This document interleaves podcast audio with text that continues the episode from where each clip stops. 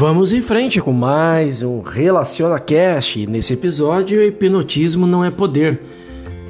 Esta é a mensagem de hoje. Não cometa o erro de temer essa influência invisível, pois não é um poder, exceto para aqueles que o ignoram ou para quem lhe dá poder. Isto não é um poder, uma vez que sua natureza seja percebida. Nesta fase da nossa experiência, devemos ser capazes de nos afastarmos do hipnotismo mundial, assim como podemos mudar qualquer estação de nosso rádio ou desligá-lo completamente. Pode demorar alguns meses ou mais para chegar a esse ponto e esse estágio de consciência, mas isso só pode ser realizado se praticado fielmente muitas vezes ao dia. Quando algo diz estou com dor de cabeça, nossa resposta imediata deve ser: não, não, não, sou eu quem tem a dor de cabeça. Esse é um senso universal que me impressiona. Ou se a sugestão é eu tenho uma carência que não posso preencher. A resposta é não, não sou eu que tenho essa falta. Estou aceitando um sentimento universal de falta. Não estamos apenas no mundo, mas somos dele, até que rompamos o sentido hipnótico que nos torna vítima dessas coisas silenciosas que está acontecendo. Há milhares de anos, a raça humana acredita em coisas que não são verdadeiras. O mundo era plano, o sol girava em torno da Terra, guerras e pestes eram necessárias para diminuir a população, para que a população não se excedesse o fornecimento de alimentos. Então, sempre uma pessoa iluminada, alguém com visão, pode ver além das aparências e refuta alguma teoria até então aceita como lei, seja astronômica, geográfica, econômica, médica ou dietética. Então, não precisamos aceitar limitação de forma, de nenhuma forma, limitação de saúde, de bolso ou de relações humanas.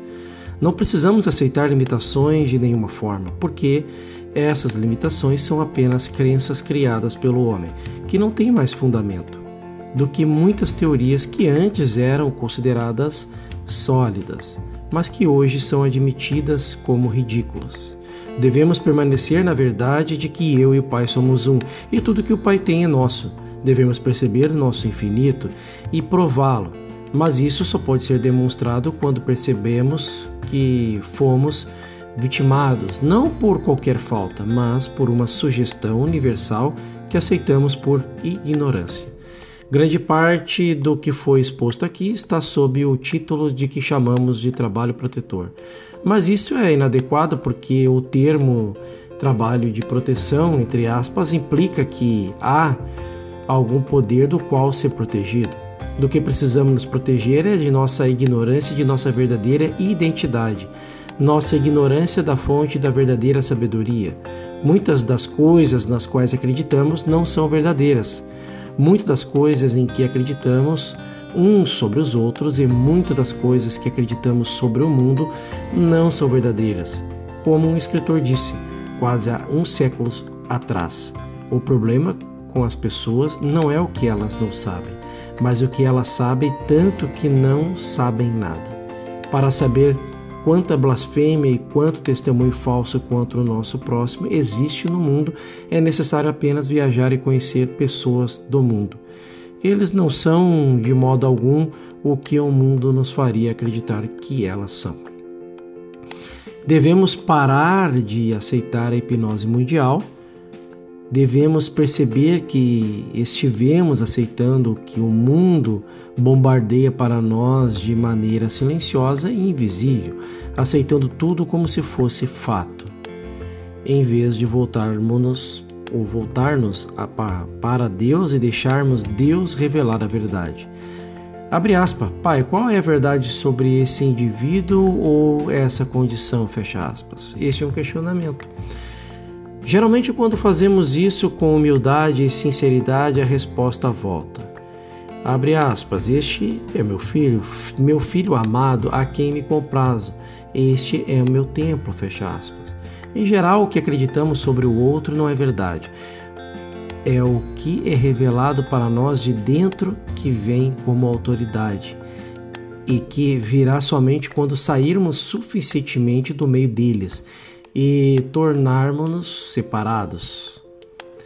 Nada pode entrar no meu ser que contamine ou cometa, cometa mentiras, pois eu e o Pai somos um.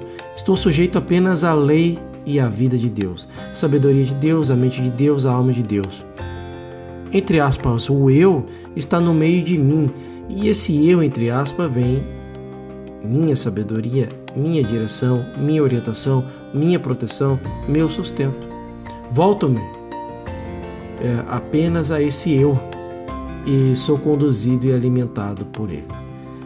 Esta é a mensagem de hoje. Joel Salomão Goldsmith, sempre o coração do misticismo. No nosso próximo episódio falaremos sobre os frutos do Espírito. Até lá!